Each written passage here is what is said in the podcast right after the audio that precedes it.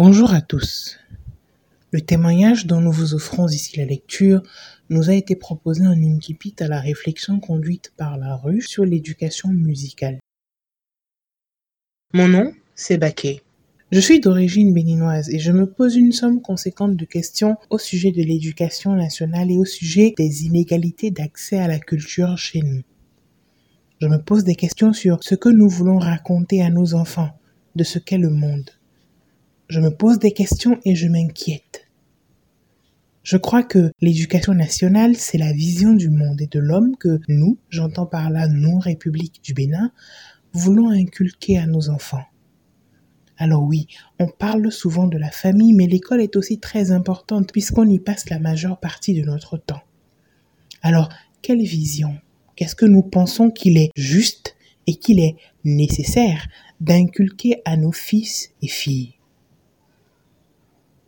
Cette vision aujourd'hui me questionne.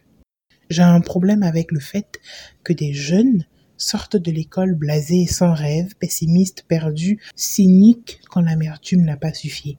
J'ai un problème avec cette vision et avec ce qu'elle fait d'eux, avec ce qu'elle fait de leur estime de soi, de leur rapport aux autres et de leur rapport au monde. Je pense que notre école échoue si l'étincelle s'éteint dans le regard de nos fils et filles. Au fond, je pense qu'à la racine de tous les rejets de l'autre, de toutes les phobies de l'autre et de toutes les négations de l'autre, qui prennent aujourd'hui des formes multiples et variées, aujourd'hui, il y a l'éducation et sa capacité à ouvrir ou fermer nos esprits. Comment l'éducation a-t-elle dépeint l'autre, la réalité de l'autre? Et en même temps que je me questionne sur tout cela, je me demande pourquoi l'accent est si rarement mis sur le capital culturel des enfants et des jeunes le capital culturel, cette arme imparable qui les rend libres, qui les rend fiers de choisir. Oui, c'est le mot que je recherche, choisir. Et il m'arrive de penser de plus en plus fort et de plus en plus souvent que choisir tient presque du luxe. Choisir en liberté. Pourtant, selon moi, c'est cela même l'éducation, c'est transmettre un système de connaissances qui nous rendent, qui rendent nos fils et nos filles aptes à être et aptes à choisir comprendre, être et choisir en liberté. Je vous propose de prendre l'exemple d'une discipline avec laquelle j'ai un vécu assez particulier, l'histoire. Cheikh Diop disait que le rôle de l'histoire dans l'existence d'un peuple est vital, parce que l'histoire est l'un des éléments qui permettent la cohésion des différents éléments d'une collectivité, et parce que sans la conscience historique, les peuples ne peuvent être appelés à de grandes destinées. La conscience historique est le ciment les individus d'un peuple. Et je pense que la connaissance du passé est nécessaire à la continuité de notre identité en tant que peuple et à la continuité de notre identité propre. C'est encore l'histoire qui est indispensable pour surmonter les traumatismes qui peuvent déchirer une communauté, blesser la mémoire. La connaissance des faits de la manière la plus objective, puisque l'histoire est une science, joue un rôle crucial, par exemple en Afrique du Sud après l'apartheid. Les travaux de la commission Vérité et Réconciliation révèlent qu'aucune réconciliation et donc aucun avenir ne sont possibles pour une communauté sans l'histoire. Mais je ne pense pas que dans l'histoire il y ait des recettes. Je pense que dans l'histoire il y a la source d'une inspiration. Il y a les sources d'une construction qui me permet d'être davantage ce que je veux être. C'est pour cela que j'aime que Nietzsche parle d'histoire monumentale. Cette histoire susceptible de nous donner des modèles politiques et moraux et qui nous permet de nous surpasser. L'homme qui pense, écrit Nietzsche, et qui réfléchit et compare, qui a la force d'user du passé pour la vie présente et de faire de l'événement à partir du révolu. Pour moi donc, l'histoire était d'autant plus importante que je l'abordais dans la conscience que l'histoire n'est utile que si l'on la prend de façon critique. Elle n'est utile que si elle ne nous détourne pas du présent et que si, dans l'histoire, je ne perds pas le souci de l'avenir. Et puisque je l'aborde de façon critique, l'histoire contribue à ce que je comprenne mieux les débats et enjeux de société, car ils prennent véritablement et profondément leur sens quand ils sont envisagés dans une perspective historique. Découvrir l'histoire m'a permis de fixer des balises historiques. J'ai été amené à historiciser les événements et à confronter les interprétations. Cela a participé à construire, selon moi, les bases d'une formation citoyenne et cela renouvelle chaque jour ma citoyenneté. Sans doute, l'histoire a-t-elle participé, et j'emprunte l'expression de Robert Martineau, à l'exercice d'une participation civique plus éclairée. L'histoire est donc aussi essentielle d'un point de vue politique, parce que l'action politique et ma participation citoyenne sont transformées, et l'histoire est une variable essentielle de cette transformation. Ce n'est donc pas par pur intérêt théorique que je me rendais en histoire, mais cela avait un sens. Cela avait un sens pour moi de me saisir de cet ensemble d'outils qui m'aident à mettre en perspective temporelle les mémoires, les identités collectives, l'identité sociale, les identités culturelles, à me déterminer dans le présent, mais aussi à faire la critique des représentations du passé, à me projeter dans, cette entité qui m'accueille et qui est mon peuple.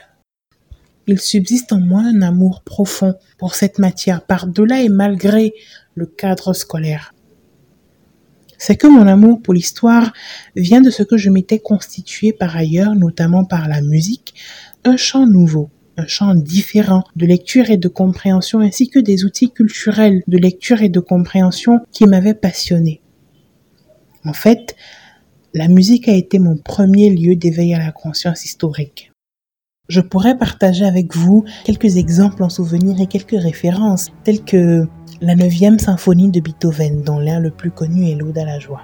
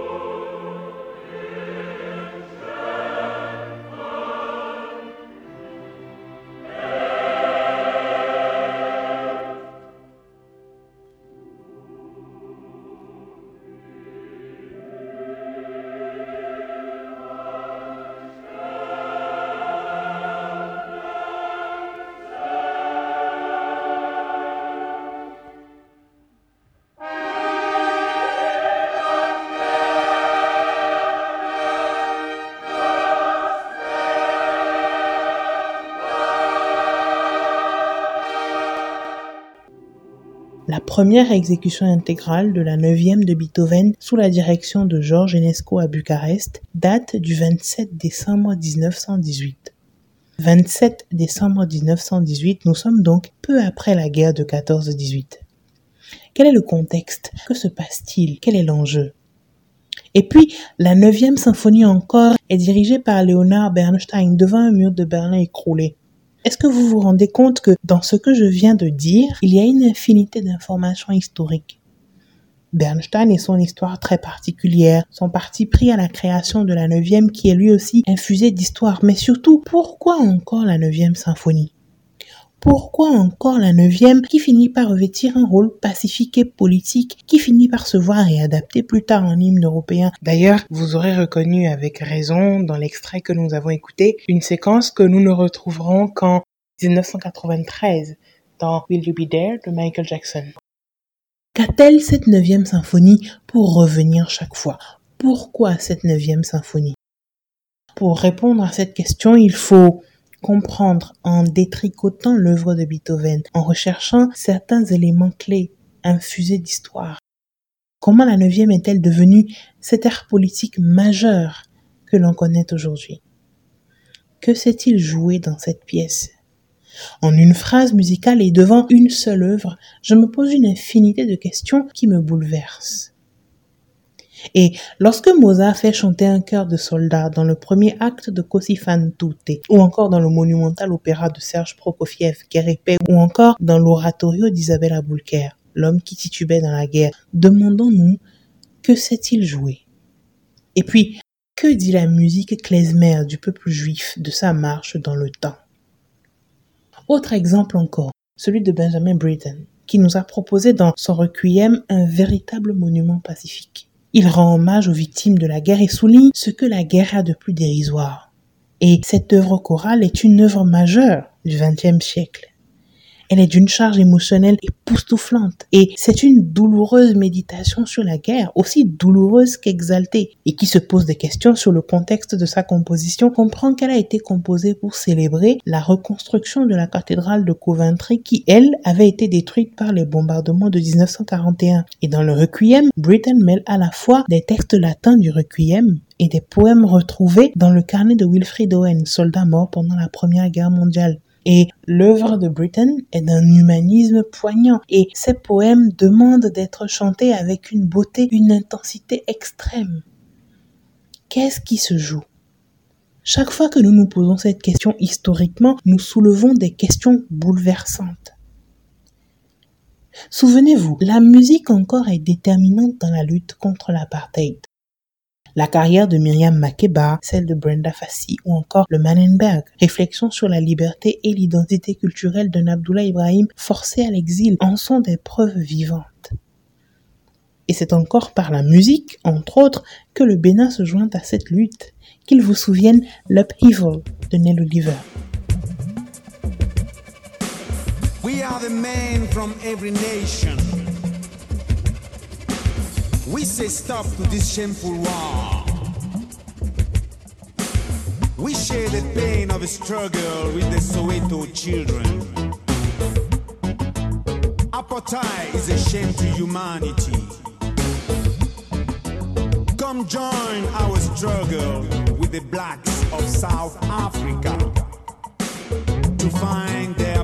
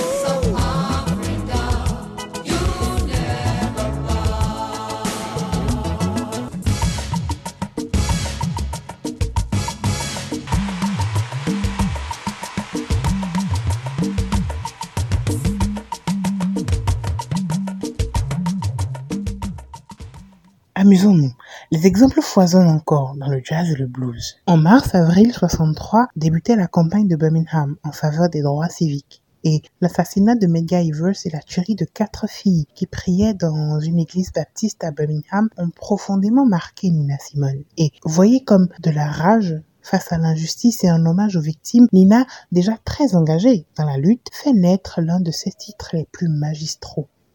Mississippi Goddamn. Pensons au Strange Fruit de Billie Holiday. Pour le mouvement des droits civiques, Strange Fruit, à cause de sa dimension symbolique, a eu un effet comparable au refus de Rosa Parks de céder sa place de bus le 1er décembre 55. Et en dehors de Strange Fruit de We Shall Overcome et peut-être The Death of Emmett Till de Bob Dylan, il est difficile de trouver d'autres chansons aussi intimement liées au mouvement des droits civiques. Voyez-vous comme l'histoire s'exprime en musique? De même, j'ai connu les mandingues par leurs griots et leurs conteurs.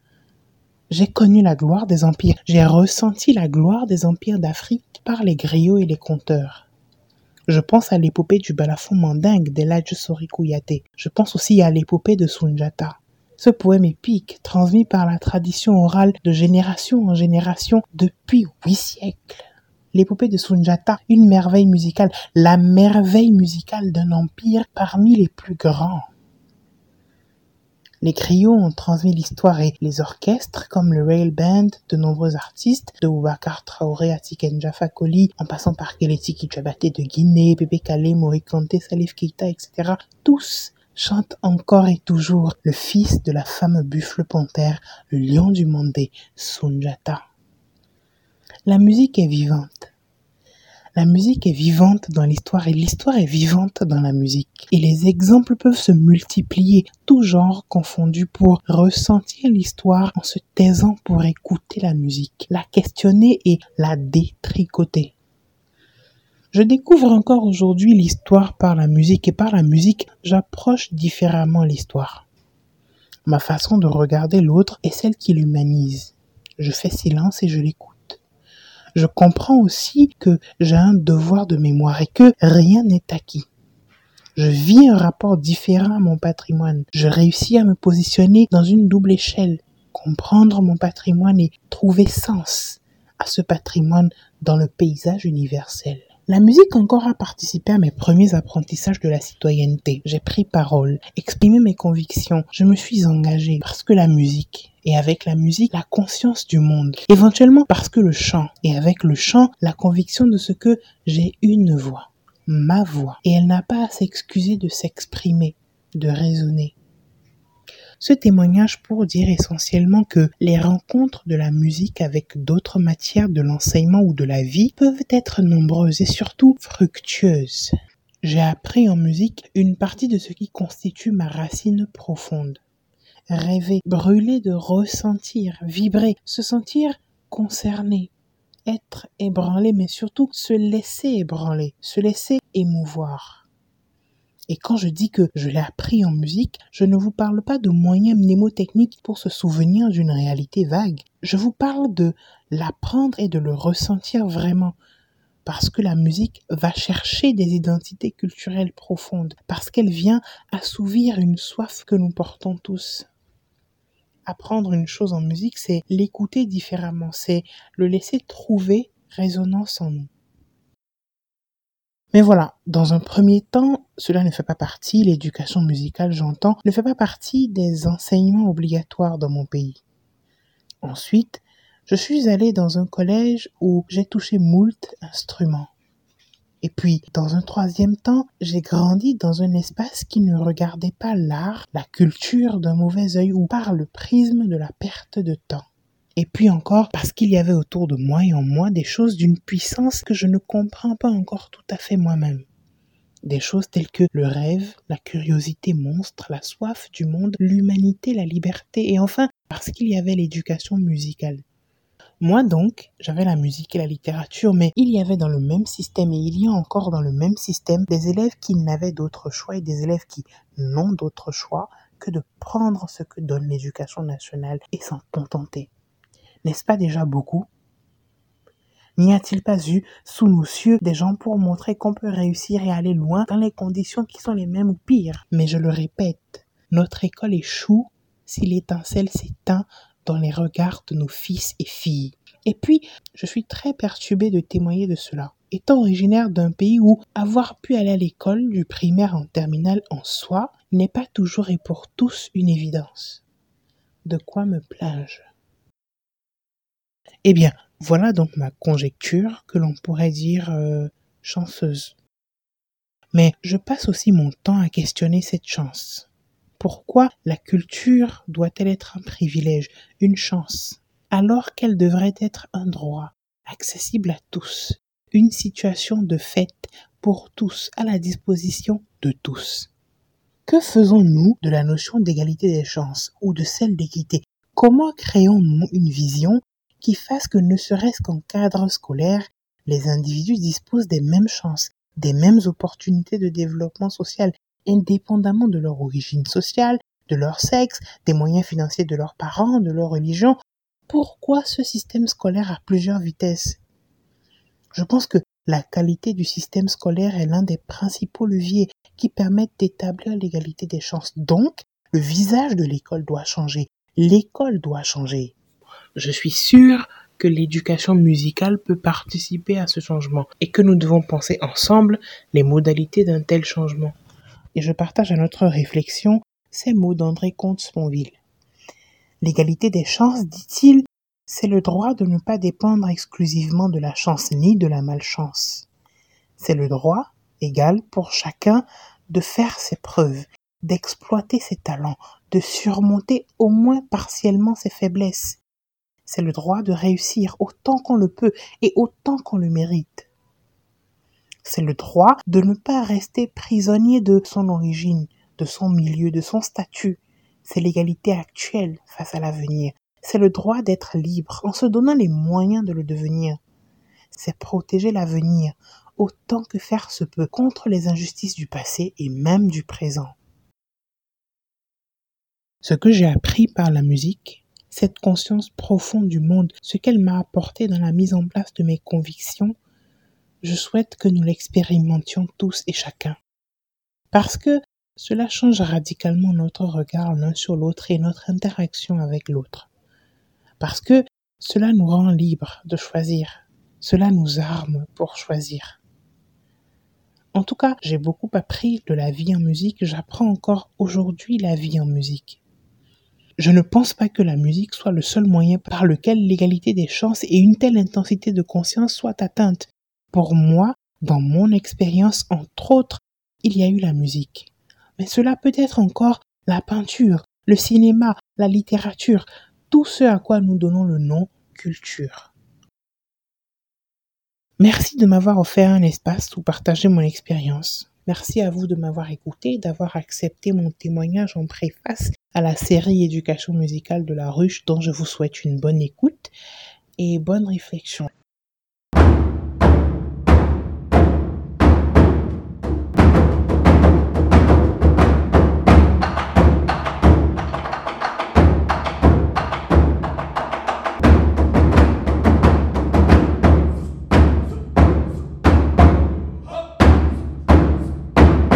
Polyphonie.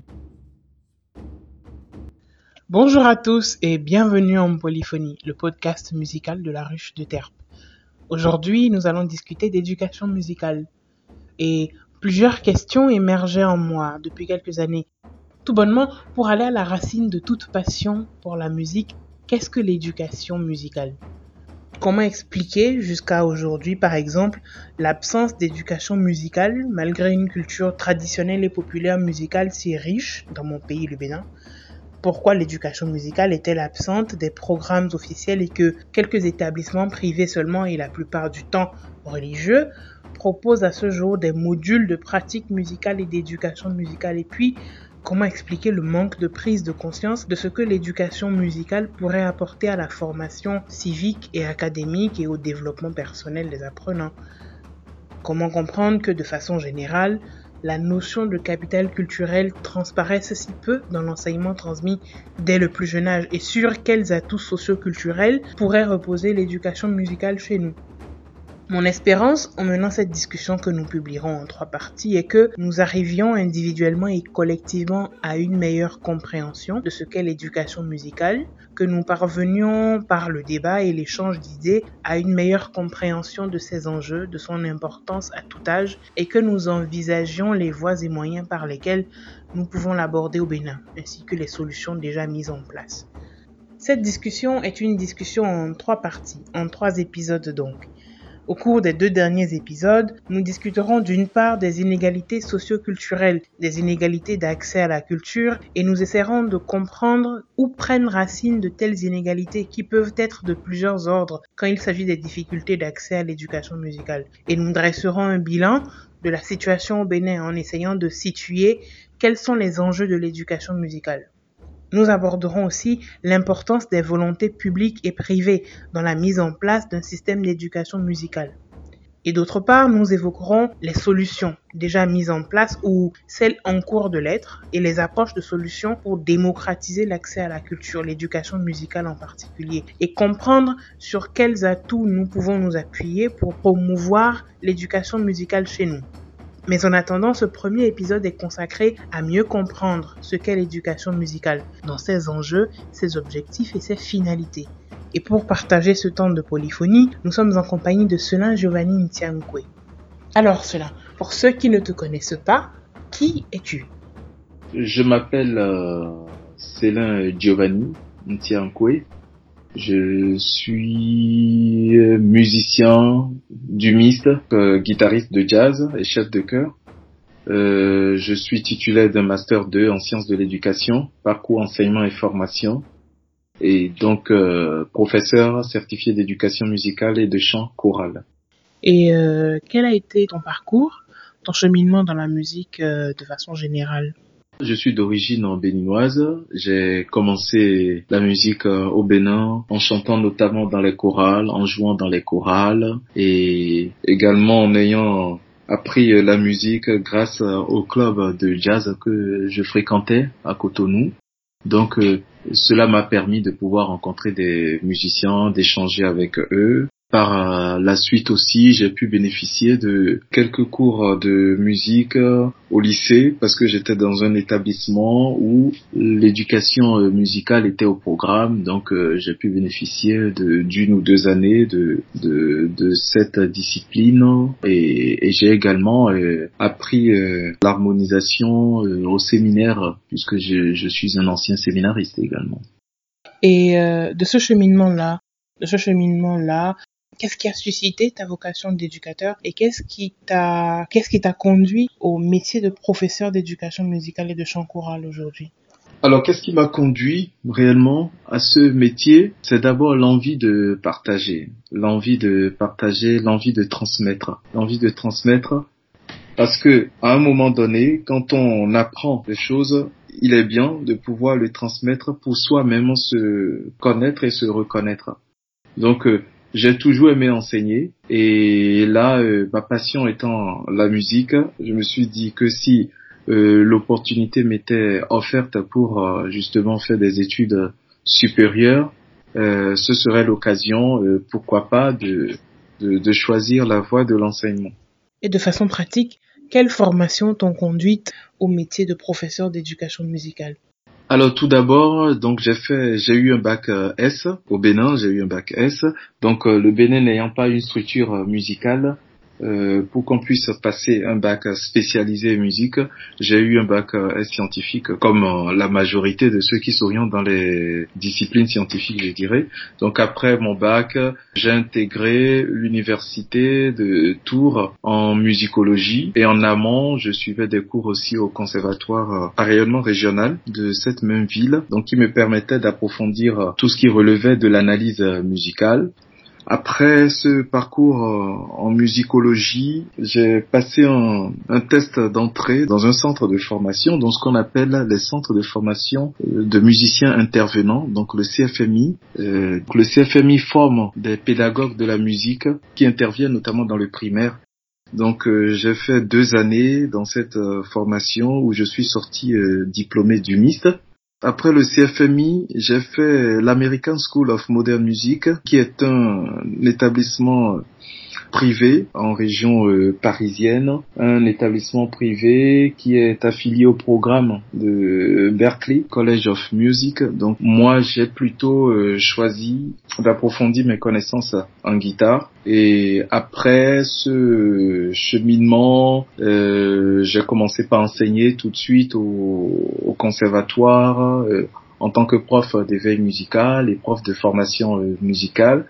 Et ce n'est que par la suite que j'ai voulu savoir comment fonctionne l'enseignement musical dans le secondaire, ce qui m'a amené à faire ma licence en musicologie et, et, le master euh, qui est dédié à ce type de métier. Voilà. Et j'en suis sorti professeur certifié euh, après, après bien évidemment le concours. Alors aujourd'hui, Aujourd'hui, auprès de quel public interviens-tu? Quel public es-tu amené à côtoyer, à toucher dans le cadre de ton travail?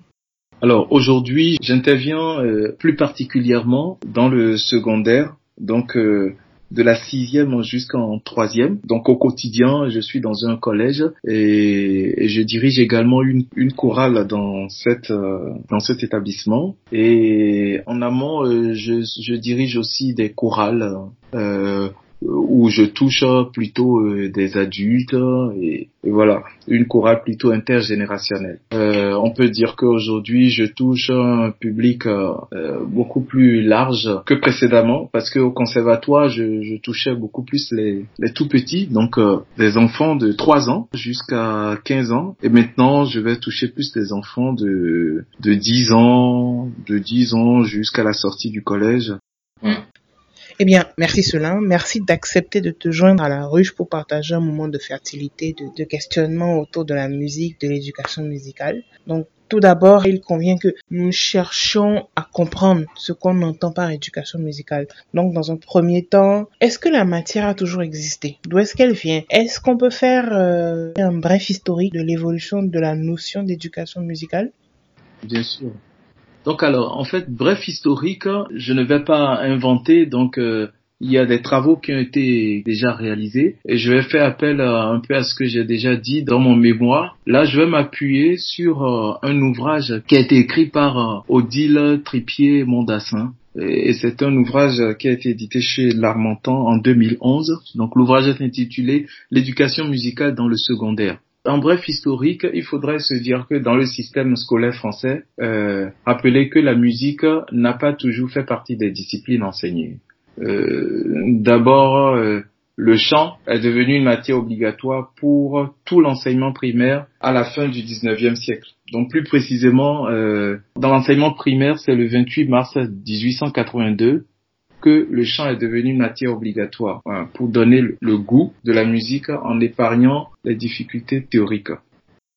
Maintenant, par la suite, il y a eu des arrêtés. Donc, ce n'est que suite aux arrêtés de 1925 qu'on dictait pour la première fois un programme au lycée. Donc, euh, on touchait essentiellement la classe de seconde et première. Donc, c'était pour la première fois qu'on dictait un programme de musique. Et ce n'est qu'à partir de 1930 que ce programme a été étendu au secondaire. Par ailleurs, dans les programmes de 1960, c'est là qu'on retrouve que le terme éducation, éducation apparaît pour la première fois. Alors que ce thème d'éducation existait déjà en 1932, hein, parce que on, parlait déjà de l'éducation euh, physique en faisant référence au sport. On parlait déjà de l'éducation physique. Mais ce n'est qu'en 1960 que cela a été introduit pour la musique. Et on peut parler d'éducation euh, musicale. Il faudrait savoir aussi que dans un journal officiel paru au 14 avril 1938, on dictait de nouveaux programmes intitulés Chant choral pour le collège. Et c'est ainsi que nous avons hérité du terme d'éducation musicale et de chant choral au niveau de l'enseignement de la musique dans le secondaire aujourd'hui. Pour euh, résumer, on pourrait dire qu'on est parti d'abord euh, de la discipline qui s'appelait chant et après on est arrivé à musique et après on est arrivé aujourd'hui à éducation musicale. Donc il y a eu beaucoup de réflexions et beaucoup de textes qui ont fait évoluer le, le mot et maintenant on dit les profs de musique sont des profs d'éducation musicale et de chant choral. Et euh, aujourd'hui, s'il fallait définir la discipline qu'est l'éducation musicale et de chant choral, comment la définirait-on? Alors, si on doit définir l'éducation musicale et de chant choral, il faut savoir qu'il y a l'éducation musicale obligatoire et l'apprentissage du chant ou la pratique, on va dire plutôt la pratique du chant d'un autre côté. Parce que le, le format d'enseignement est réparti en, en deux temps. C'est-à-dire on parle de l'éducation musicale obligatoire qu'on fait en classe et qui s'adresse à tous les élèves. Et on a l'enseignement facultatif du chant choral, ce qui amène le professeur à avoir en plus de son temps d'enseignement obligatoire une chorale dans l'établissement et qui devient euh, le, chant choral. Maintenant, quand on parle d'éducation musicale, ce terme a été longuement réfléchi par euh, beaucoup de penseurs déjà. Hein. Quand on parle d'éducation musicale, on pense plutôt à l'éducation musicale formelle, l'éducation musicale non formelle et l'éducation musicale informelle.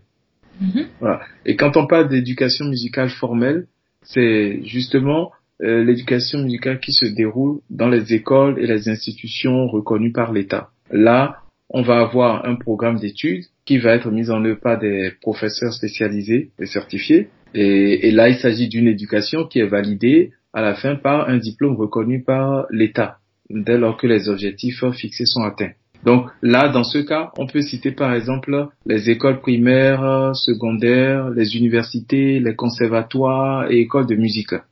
Maintenant, quand on va parler d'éducation musicale non formelle, cela regroupe les structures qui ne visent pas l'obtention d'un diplôme. Et cette éducation se déroule en dehors du cadre scolaire. Et là, on peut citer euh, le champ des professeurs particuliers, les centres d'art qui se créent, les centres de loisirs, les lieux où peuvent se rencontrer les jeunes et enfin aussi pour pratiquer euh, des activités artistiques. On peut aussi penser aux associations, d'écoles de musique, des choses comme ça.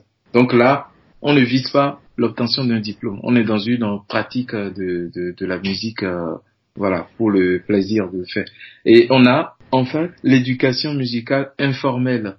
Donc l'éducation musicale informelle va plutôt regrouper toutes les autres formes d'éducation musicale qui ne sont rattachées à aucune structure particulière. Et là, par exemple, on peut citer l'apprentissage, euh, l'apprentissage entre amis ou en famille, donc quand on apprend de la musique comme ça entre amis, en famille, sur le lieu de travail, l'apprentissage aussi en autodidacte ou euh, ou apprendre aussi à travers euh, les, lectures, les rencontres, aller au concert, euh, les médias de masse, etc. Donc là, on va être dans l'éducation musicale informelle. Donc pour notre cas ici, ce qui nous intéresse, c'est plutôt l'éducation musicale formelle. Ok. Prenons par exemple le cas de l'éducation musicale formelle que tu viens de mentionner. Est-ce que l'éducation musicale est synonyme d'apprentissage de la musique ou de pratique instrumentale Qu'est-ce qu'on apprend du coup en éducation musicale? Qu'est-ce qu'on qu'est-ce qu'on va y chercher en termes de compétences, de démarche, d'apprentissage par exemple? Là, je vais je vais me pencher un peu sur ce que disent les textes. Les textes disent déjà que l'éducation musicale veille parallèlement à les inscrire dans une histoire et une géographie jalonnée de repères culturels essentiels. Donc là, on parle des élèves. Prenant en compte la sensibilité le plaisir de faire de la musique comme d'en écouter. Elle apporte les savoirs culturels et techniques nécessaires au développement des capacités d'écoute et d'expression. Par la mobilisation du corps dans le geste musical, donc là on va parler du chant, elle contribue à l'équilibre physique et psychologique éduquant la perception et l'esprit critique sur les environnements sonores et musicaux. Elle participe à la prévention des risques auditifs et vocaux. Elle prépare la poursuite d'une formation musicale au lycée. Donc voilà ce qu'on va chercher plutôt à, euh, à, atteindre. C'est comme ça selon, selon les tests, l'éducation musicale sera définie euh, concrètement. On n'arrive donc pas en cours d'éducation musicale et de chant choral pour apprendre à jouer d'un instrument. Le champ d'apprentissage et d'action de la discipline me semble plus large. C'est bien cela? Alors, on ne va pas apprendre à jouer principalement d'un instrument parce que en fait, selon le programme, on a certains on a certains objectifs euh, à atteindre. Le professeur organise son cours suivant euh, suivant des problématiques les problématiques, ça peut être quoi par exemple? On peut dire euh, quelles sont les différentes façons d'utiliser la voix. Et à travers ça, on va emmener l'élève à découvrir les différentes euh, façons d'utiliser euh, la voix. la voix utilisée dans tel type de répertoire n'est pas forcément la même dans telle culture et la voix est-ce que c'est la voix uniquement chantée qui fait référence à la musique? Donc là, par exemple, on va travailler autour de la voix et c'est amener l'élève à découvrir toutes les possibilités de la voix à travers ce qui est pratiqué dans d'autres dans d'autres cultures. Là, on va être un peu dans ce qu'on appelle l'apport des savoirs culturels là, quand on quand on parle. Et par ce biais, on éduque l'oreille de l'élève. L'apprentissage d'un instrument en lui-même est plutôt réservé euh, pour les conservatoires. Donc, on ne vient pas dans un cours d'éducation musicale pour apprendre à jouer d'un instrument. En revanche, le professeur peut euh, initier des élèves à, un instrument en fonction de, de la séquence de cours qu'il aborde. Euh, par exemple, si je fais euh, une séquence de musique euh, autour de la musique répétitive, là, je peux, je peux utiliser un, un logiciel de musique pour montrer aux élèves comment est-ce qu'à partir de ce logiciel de musique, on peut créer une musique répétitive, comment on peut s'enregistrer. Là, on est déjà dans un apprentissage d'un instrument, mais qui dit instrument ne dit pas forcément un instrument pratiqué dans un orchestre ou autre. Maintenant, au sens propre du thème, quand on parle d'instrument, euh, on pourrait penser à, à, une guitare, à une flûte. Pourquoi pas? On peut aussi apprendre à jouer un petit air à la flûte. Si, par exemple, j'aborde une séquence autour de, de la Renaissance, où euh, j'ai envie de, de leur faire jouer une petite mélodie de cette époque-là. Voilà. Mais le programme n'aura pas un objectif euh, d'apprendre à jouer un instrument à l'élève. Ce qu'il faut vraiment garder, euh, c'est surtout que quand on parle d'apprentissage musical, euh, instrumental, c'est réservé aux écoles de musique et conservatoires. Et quand on parle de l'éducation musicale, on est vraiment dans le cadre scolaire où l'objectif est de développer en fait la, la conscience euh, du rôle, de la place de, de l'art musical dans la vie de, de chacun. Et ce n'est pas uniquement autour euh, euh d'enseignement d'œuvres, mais on est aussi sur la sensibilisation et, et la formation des enfants à la musique, voilà, en leur donnant des repères, en leur montrant euh, euh, le, le, savoir vivre ensemble, ne serait-ce que écouter l'autre. Parce que un enfant euh, qui, en chant, écoute son camarade pour pouvoir se réajuster, apprend naturellement à écouter l'autre. Voilà. C'est là, en fait, on est sur une formation euh, très générale.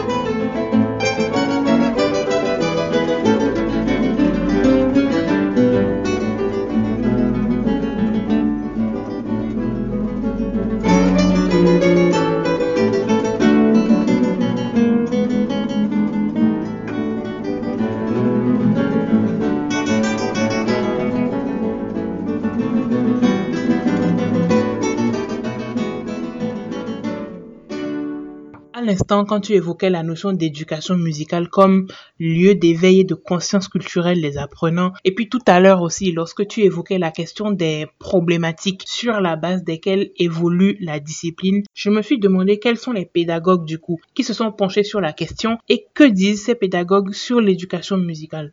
Les pédagogues, il y en a beaucoup. Hein. On pourrait penser à des pédagogues comme euh, Karl Orff en Allemagne, euh, Émile Jacques Dalcroze, Edgar Willems.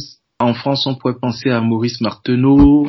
Donc, euh, lui, il avait, il avait créé ce qu'on appelle des ondes musicales Marteneau. Ah. Et c'est un instrument hein, qui a porté son nom. Donc, on, était plus euh, sur l'apprentissage un peu euh, de la musique à travers les, les ondes euh, donc, ce qui préoccupait notamment Martineau, c'est ouvrir un champ nouveau à la musique, voilà, en portant d'autres moyens d'expression et en se servant de, de nouveaux sons. Et donc, c'est vous, c'est à lui, quand il a créé les ondes musicales, ça, ça apportait quelque chose de, de nouveau.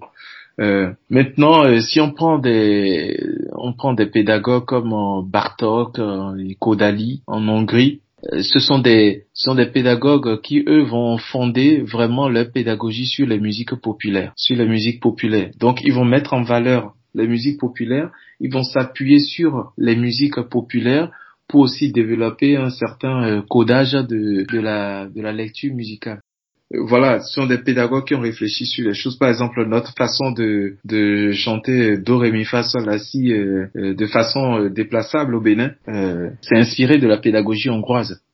On n'est pas sur la lecture occidentale ou Do, Do dièse, Ré, Ré dièse. Donc, eux, ils ont ils ont basé plus la pédagogie sur cette façon de, de lire. Et c'est là où on peut avoir do, di, ré, ri, mi, fa, euh, euh, mi, fa, fi, sol, se, la, euh, li, si. Tu vois, on, on mm. remplace tout.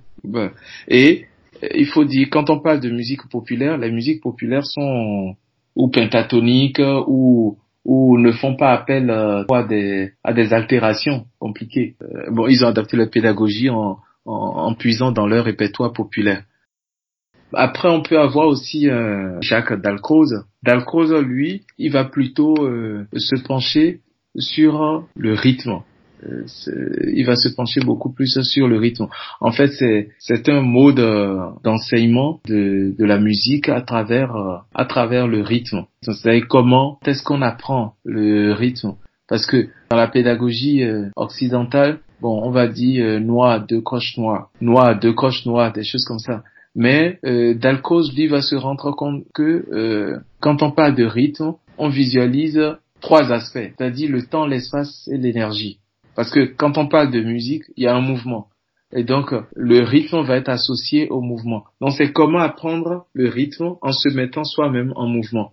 Et c'est d'ailleurs ce que nous avons déjà euh, euh chez nous, hein, chez nous en Afrique, je, veux dire, et, dans certaines cultures où euh, on acquiert le rythme par euh, le mouvement, par la danse. On n'apprend pas le rythme en tapant euh, le stylo sur la table. Donc, c'est bouger. Donc, en fait, Jalcroze, lui, va, il va se pencher sur ça. Apprendre le rythme en mouvement. En Suisse également, on peut parler de Willems qui, qui s'est penché sur, sur les bases psychologiques de la musique. Comment est-ce qu'on acquiert tel paramètre de la musique euh, qu'est-ce qui est mis en avant d'abord, à quoi il faut penser, euh, ce sont des méthodes actives. Et ce qui est intéressant, Willem, lui, au départ, il était un musicien, euh, il était un musicien autodidacte aussi. Hein. Il s'est créé tout un mode, tout un mode d'apprentissage, de solfège, en, en, se disant, il y a quand même certaines étapes qu'on pourrait faire. Il y a des, en fait, Willem s'il disait plutôt que la pratique euh, doit précéder la transmission des connaissances théoriques. Donc, euh, pour Willem, je pratique d'abord et après j'apprends la théorie. Un peu comme une langue. Je pratique d'abord la langue et après j'apprends à l'écrire. Donc avec Willems, on va être beaucoup plus dans la pratique. Euh, voilà quelques quelques pédagogues, hein, euh, parce que bon, ce sont ces pédagogues qui ont beaucoup influencé euh, le, le 20e siècle, la pédagogie du 20e siècle un peu. Voilà, et on continue d'en parler aujourd'hui. Je trouve très intéressant que tu lis la psychologie et la pédagogie, surtout en contexte d'apprentissage. Et puisqu'on parle d'apprentissage, on entend souvent dire que les enfants apprennent beaucoup plus vite. Et je me demande si de ton expérience de terrain, la réalité est la même. Est-ce vraiment plus facile pour les plus jeunes et pour les enfants? Et si oui, pourquoi favoriser l'accès à l'éducation musicale dès le plus jeune âge? Alors, quand on commence plus jeune, c'est qu'on acquiert certaines habitudes. On acquiert certaines habitudes. La mémoire, la mémoire se construit au fil du temps. Très récemment, il y a des, des études sur euh, les, les, neurosciences qui ont montré le rôle du cerveau dans les apprentissages. Quand on est jeune, on apprend, mais on n'a pas encore euh, d'a priori. L'adulte a déjà un a priori. Donc, plus jeune, il y a une facilité, le cerveau est en pleine construction et la musique va créer d'autres d'autres circuits de, de neurones, je dirais, pour euh, permettre un développement d'apprentissage de telle ou autre euh, discipline.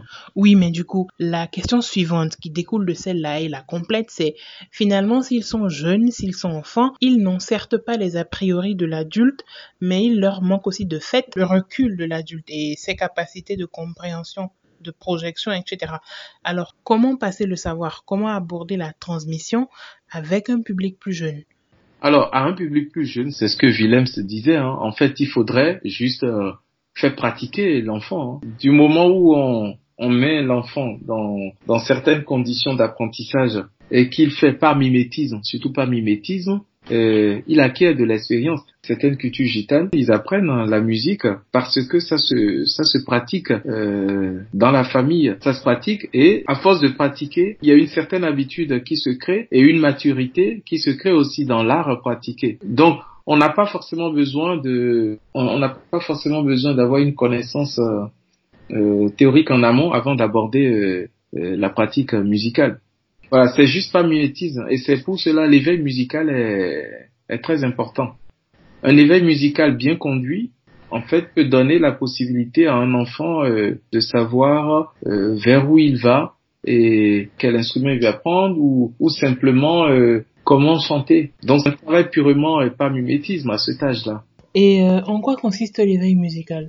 L'éveil musical, déjà, donc, consiste à éveiller l'enfant à la musique mais à l'éveiller sur tous les plans, c'est-à-dire sur le plan de l'écoute, sur le plan rythmique et la, la pratique de, de sa voix également. Euh, la France, comparée à certains pays euh, de l'Europe, euh, est très en retard par rapport à la pratique du chant, par exemple. Donc, c'est pour cela maintenant les programmes, on se penche beaucoup plus sur sur cet aspect-là. mais dans dans certains pays, les gens, ils ont déjà une habitude du chant dès tout petit quand on prend aussi euh, certains euh, certains peuples où la tradition orale est présente, euh, on apprend à chanter tout de suite. Donc l'éveil musical, en fait, on va dire éveille, en tout cas, tend à éveiller tous les sens qui peuvent permettre à l'élève de de poursuivre de poursuivre son cheminement musical ou pas. Moi, il me reste quand même une petite tristesse de voir euh, des adultes, mes camarades, qui, à l'âge adulte, se rendent compte qu'ils n'ont pas eu accès à la musique plutôt qu'il s'agisse de l'éducation musicale ou de la pratique musicale et regardent la matière avec une certaine frustration parce qu'il y a peu de choses qui leur sont ou en tout cas qui leur semblent disponibles simplement parce qu'ils sont adultes. Et cela fait que j'ai envie de te demander au regard de tout ce que nous avons déjà dit plus tôt quelles sont les possibilités à l'âge adulte d'accès à l'éducation musicale fut-elle formelle non formelle ou informelle? Une possibilité par exemple c'est déjà la pratique du chant.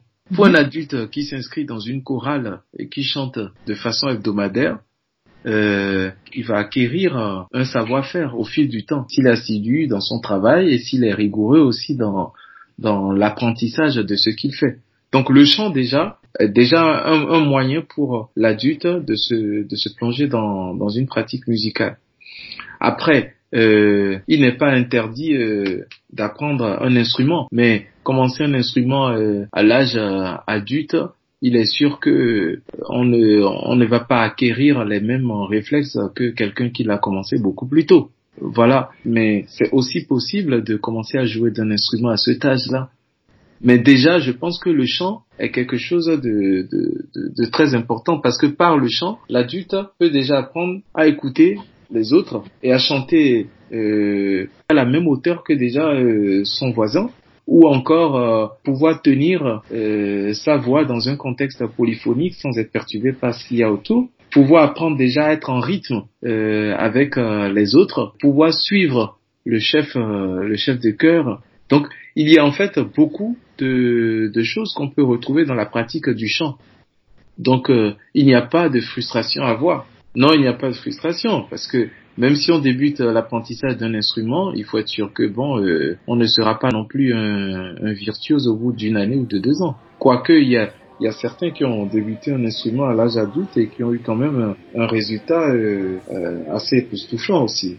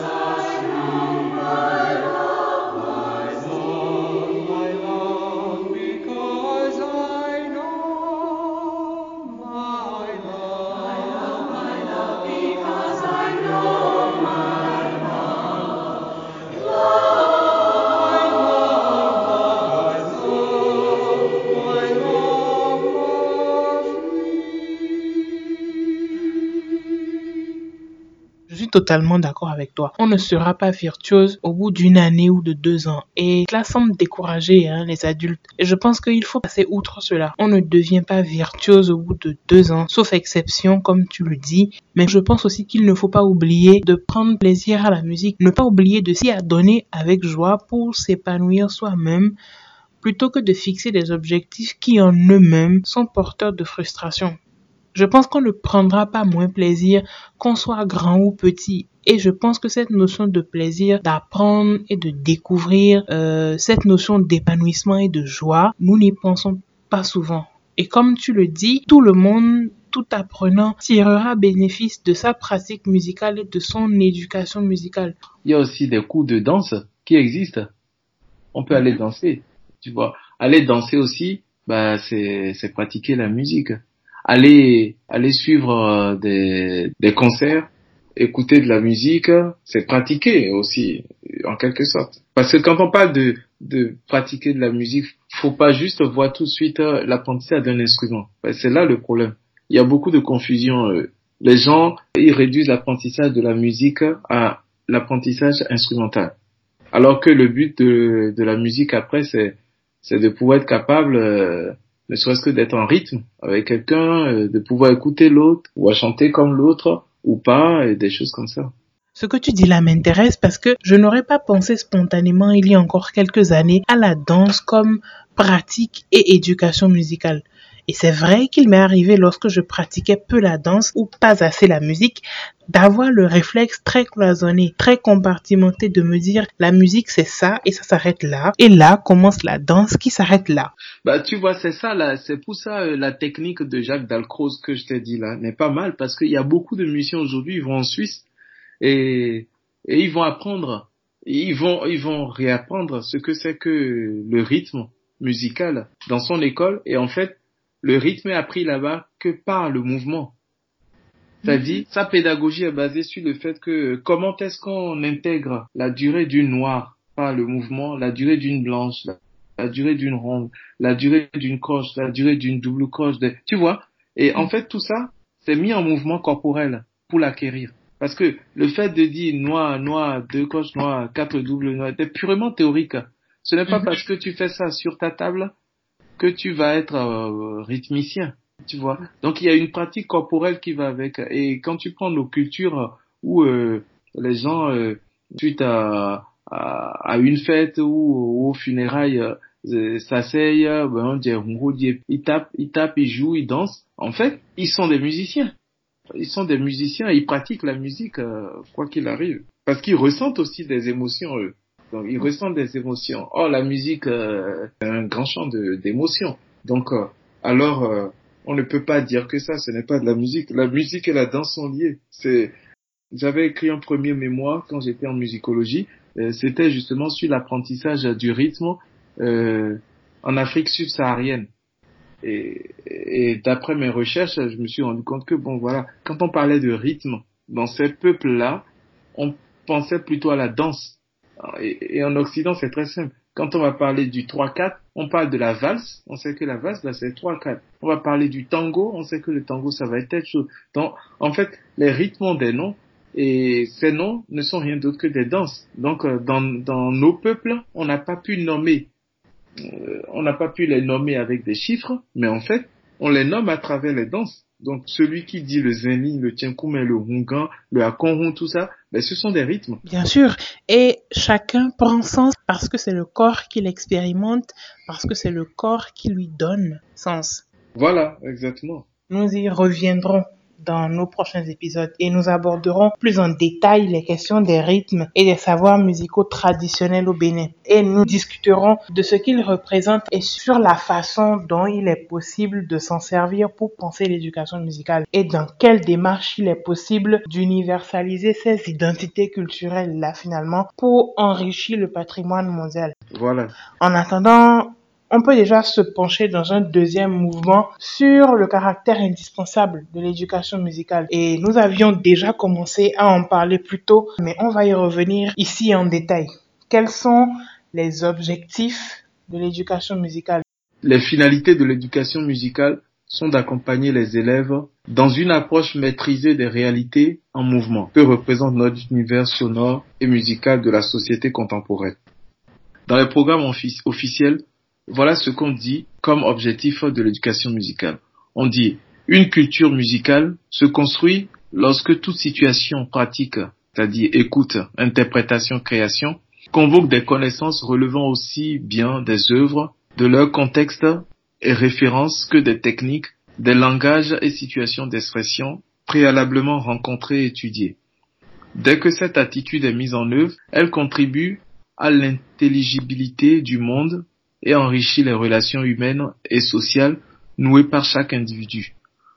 Pour euh, atteindre cet objectif général, l'éducation musicale développe deux grands champs de compétences et apporte un ensemble de connaissances spécifiques, culturelles, techniques et méthodologiques. Là, je m'appuie sur les programmes officiels hein, de la France parce que bon, c'est ici que j'enseigne. En fait, ce qu'il faut retenir, c'est que quand on parle d'objectifs d'éducation musicale, on pense à deux grands champs de compétences, c'est-à-dire percevoir et produire. Euh, lorsqu'on parlait de la définition de l'éducation euh, musicale et du chant choral, euh, je me suis permis de, de, te donner déjà une définition de l'éducation musicale d'après certains, certains penseurs déjà si les gens sont intéressés, ils peuvent aussi euh, jeter un coup d'œil sur euh, mon mémoire et, découvrir des références par rapport à ça. Et je t'ai parlé aussi du cadre de percevoir et produire. Donc on a deux grands champs de compétences et ces deux grands champs de compétences vont convoquer des connaissances. Si on reste dans le percevoir, très simplement, c'est dans le percevoir qu'on va parler des, écoutes d'œuvres musicales variées. Tout ce qu'on va pouvoir écouter, des chansons, des pièces instrumentales, des œuvres classiques, parce que tout cela peut permettre euh, d'amener les élèves à leur donner une méthode d'analyse. Donc j'écoute une musique, qu'est-ce que j'entends dedans? Comment est-ce que je l'organise? Donc en fait, on est dans une perception de la musique. On peut écouter de la musique et juste euh, bouger la tête parce que c'est le rythme qui nous fait bouger. Mais en réalité, si j'écoute de la musique, il y a autre chose que je peux aussi percevoir.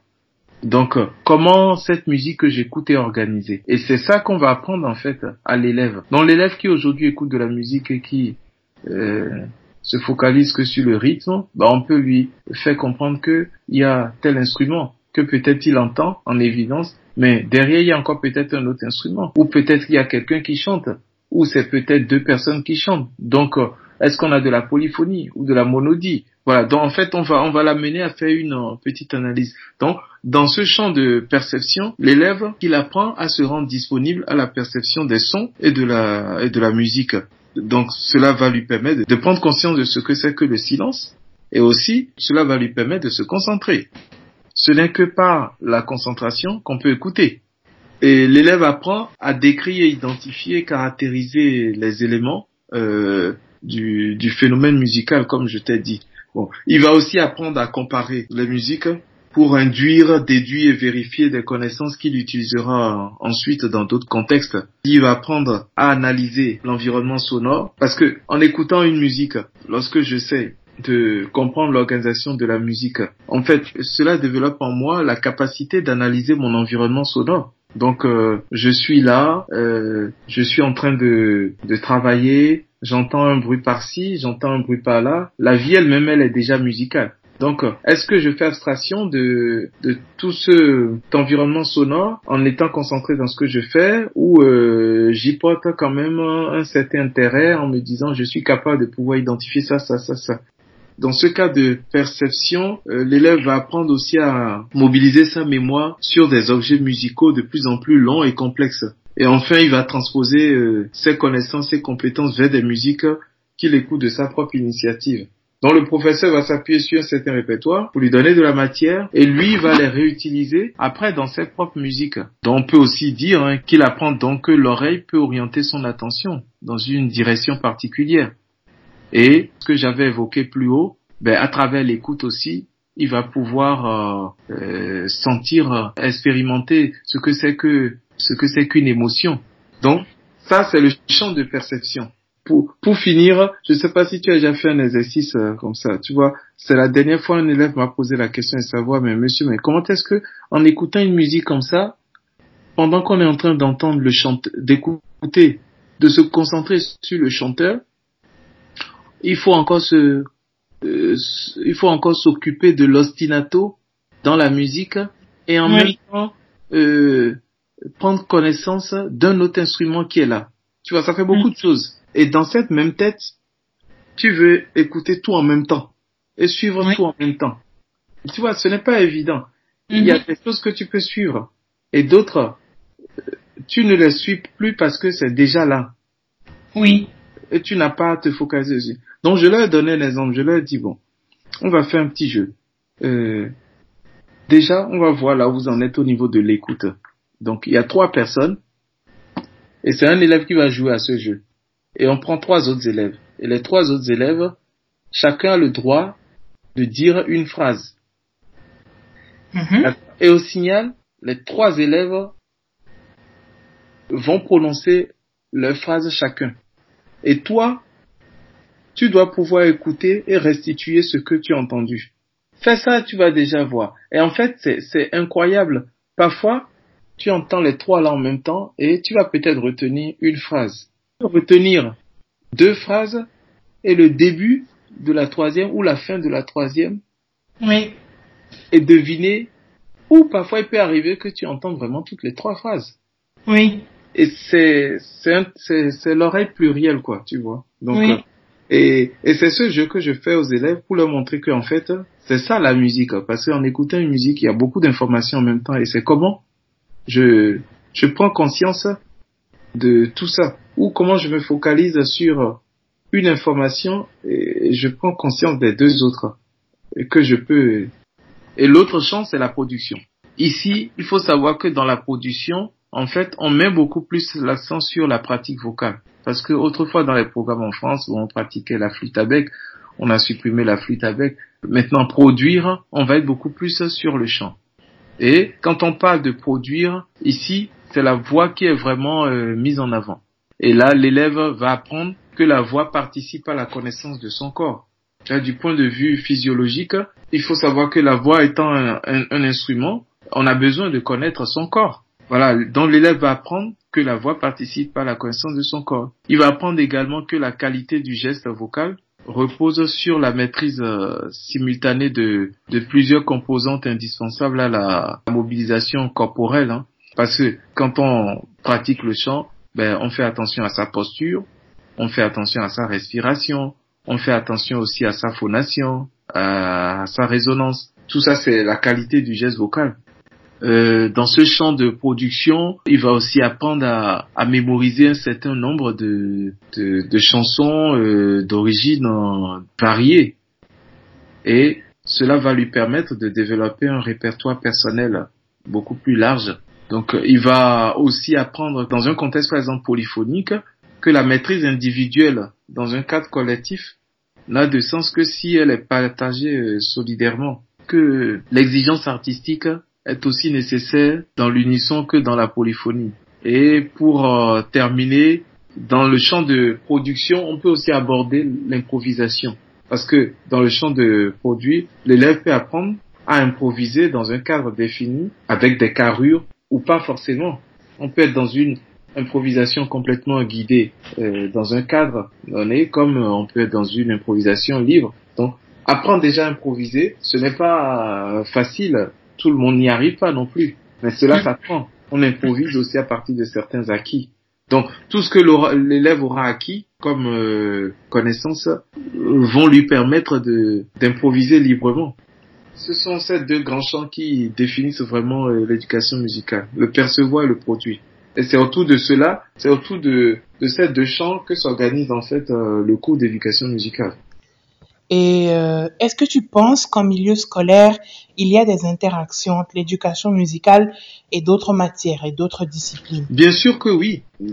Ne serait-ce que lorsqu'on prend par exemple l'éducation physique et sportive. On parle du corps. On parle du corps en mouvement. Ce corps en mouvement, ben, quand on pratique le chant, quand on pratique le chant, c'est le corps qui est sollicité.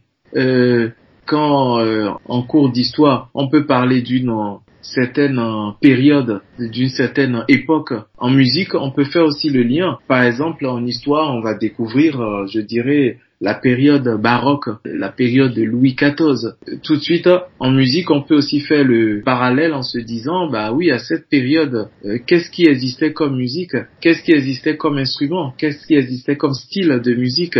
Là, on fait le parallèle avec euh, la, avec l'histoire. On peut également faire des parallèles avec d'autres disciplines, comme la technologie ou, ou comme aussi les sciences physiques. Donc on peut faire beaucoup de parallèles. Et d'ailleurs, ces dernières années, euh, euh, l'éducation nationale a, a, voulu que, que des matières se rencontrent en interdisciplinarité. Donc on appelait ça des EPI. C'était quelque chose qui permettait aux disciplines de se rencontrer. Ça se définissait comme les enseignements pratiques interdisciplinaires. Ça s'adressait à, tous les élèves et puis cela mobilisait au moins deux disciplines qui peuvent permettre aux professeurs de construire et d'approfondir des connaissances et compétences inscrites dans le, dans le programme. Et cela aboutissait à une réalisation concrète, individuelle ou, ou collective. Donc euh, bien sûr qu'il peut y avoir cette interaction avec les autres matières.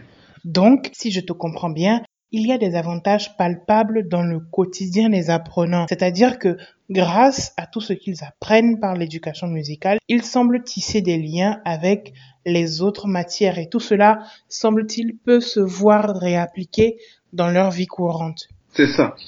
Et là, dans l'éducation musicale, on va être vraiment dans le cadre de la vie en général. Parce que, parce qu'on forme des citoyens de demain. On ne forme pas des musiciens de demain. C'est la différence avec euh, les écoles de musique, le conservatoire. En tout cas, pour moi qui ai enseigné au conservatoire et qui aujourd'hui enseigne dans le milieu scolaire, je vois que ce sont des objectifs très différents, mais qui peuvent se compléter. Dans le milieu scolaire, on s'adresse à, un public, public qui n'a peut-être pas forcément envie euh, d'être là en musique, mais euh, ça fait partie d'une discipline obligatoire.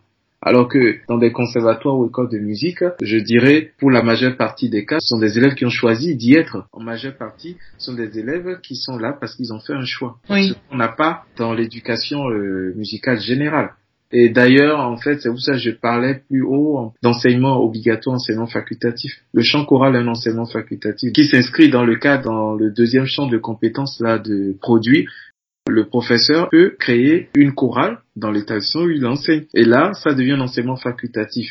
Et cet enseignement est ouvert à tous les élèves euh, désirés de chanter, mais on ne les oblige pas d'y être. D'ailleurs, tu parlais au début de notre échange de la chorale que tu diriges dans le collège où tu interviens. Est-ce que tu pourrais nous en dire plus? Alors, dans des récents tests, il y a eu une volonté des ministères de l'Éducation nationale et de la culture qui ont présenté euh, le plan choral, donc en 2017, hein, donc qui est un plan ambitieux pour développer les chorales sur le temps scolaire. Et aussi euh, développer un autre plan qui s'appelle Tous musiciens d'orchestre, bon, qui a été présenté en mai 2018, hein, euh, qui vise à soutenir la pratique musicale collective afin que chaque enfant puisse pratiquer un instrument de musique.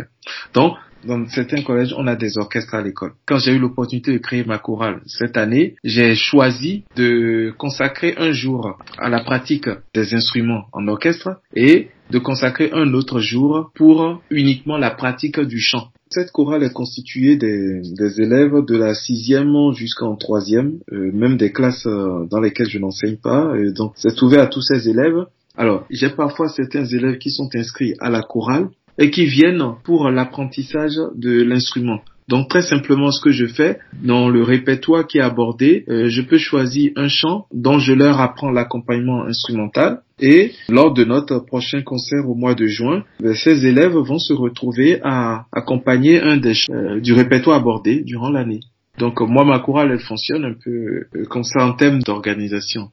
Et est-ce que tu peux déjà sentir déjà aujourd'hui une amélioration du niveau des élèves qui sont entrés dans la chorale?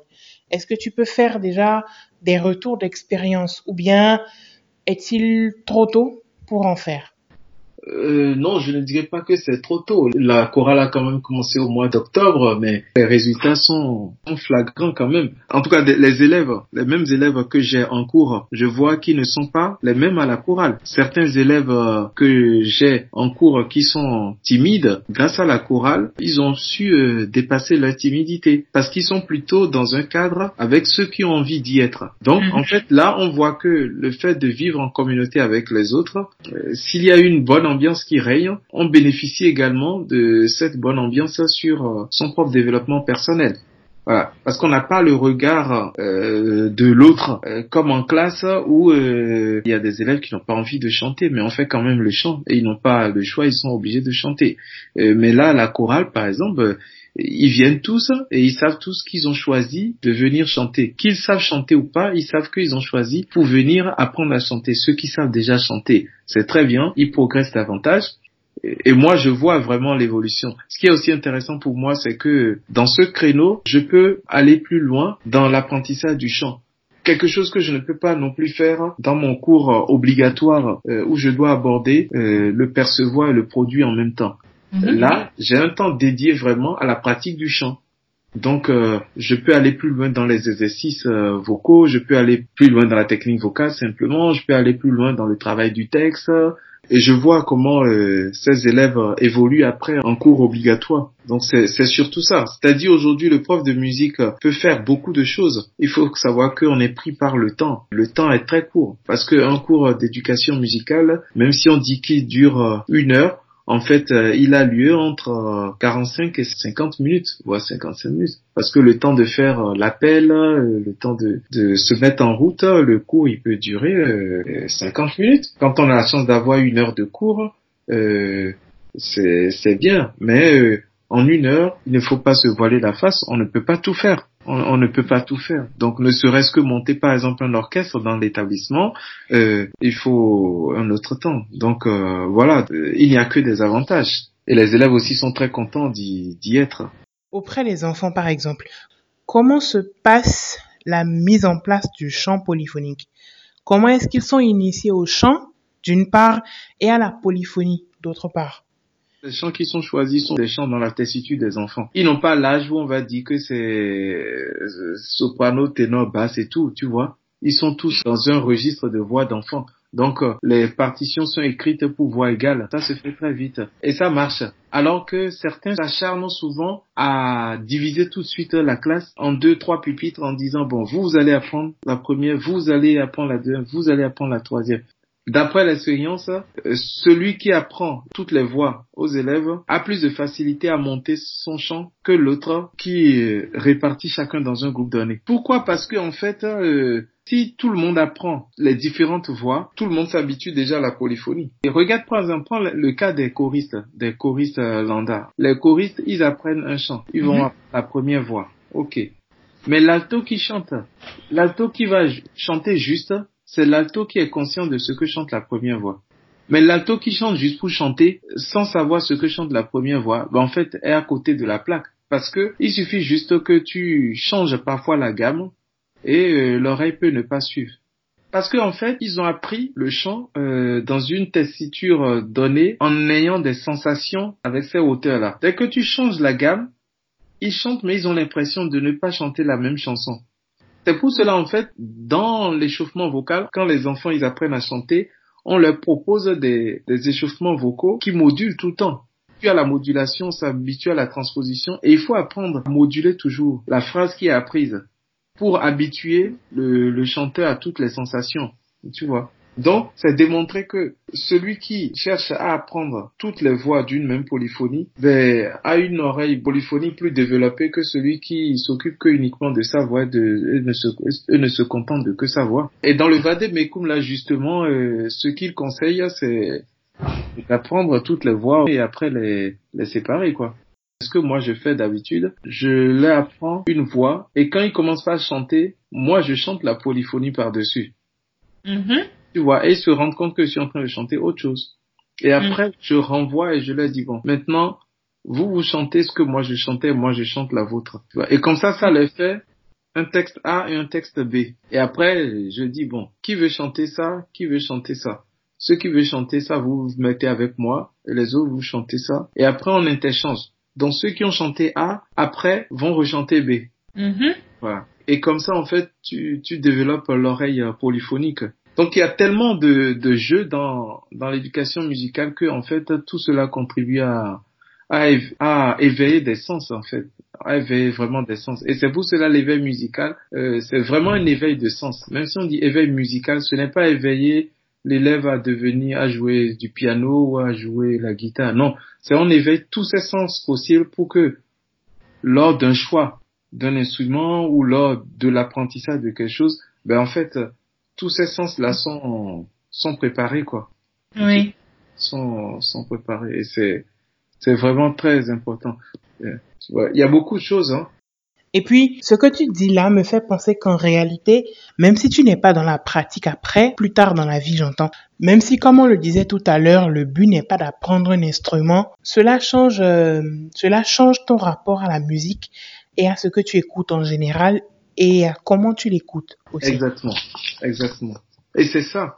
Et en fait, c'est ça que les, les, les pédagogues ont découvert et puis euh, et les et les les programmes ont, ont, instauré tout euh, ont instauré cela parce que bon voilà ils se sont dit mais ça a été démontré que dans dans certains pays où euh, les enfants ils commencent très tôt euh, l'éducation musicale ben il y a de, des résultats ils ont des résultats incroyables sur le travail parce que mm. parce que le cerveau a été entraîné à plusieurs automatismes. En fait, c'est ça, moi, je, je vois.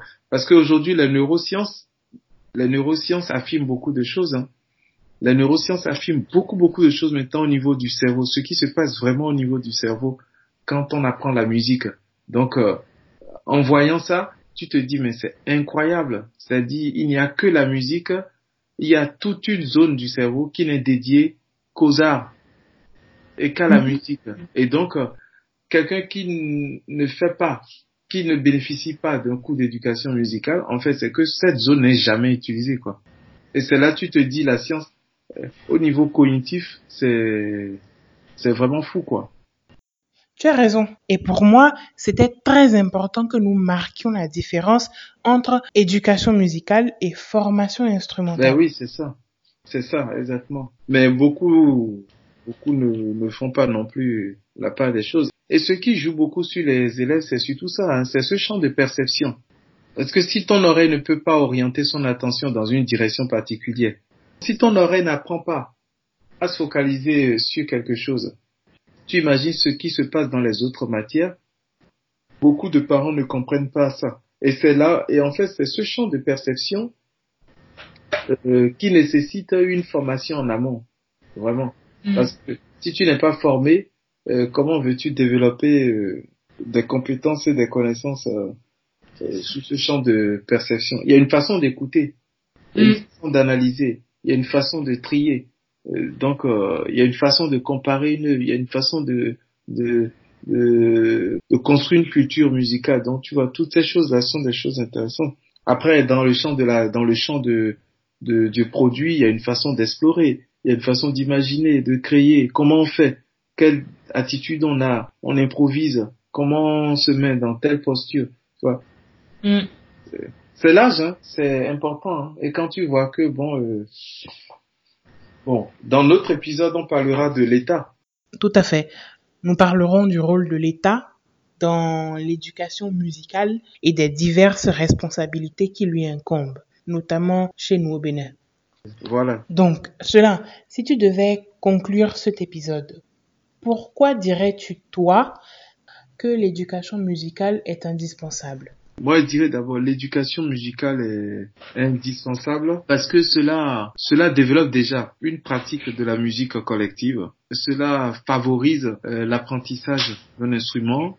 Euh, cela donne également des repères culturels et cela apprend également à écouter, à écouter et accepter l'autre.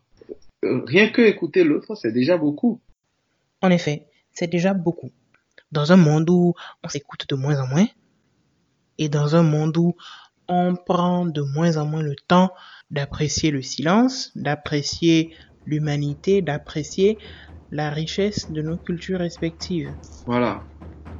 Alors, merci cela, merci de nous avoir consacré du temps pour ce premier épisode. Merci tout particulièrement à Baké, la nouvelle amie de la ruche, pour la richesse de son témoignage que nous vous avons partagé en lecture introductive à ce premier épisode de notre série sur l'éducation musicale. Et nous nous donnons rendez-vous au prochain où nous allons opérer un zoom sur euh, la situation au Bénin et où nous aborderons les inégalités profondes que révèle la question de l'accès à l'éducation musicale. Merci à tous d'avoir accueilli cet épisode chez vous et à très bientôt en polyphonie.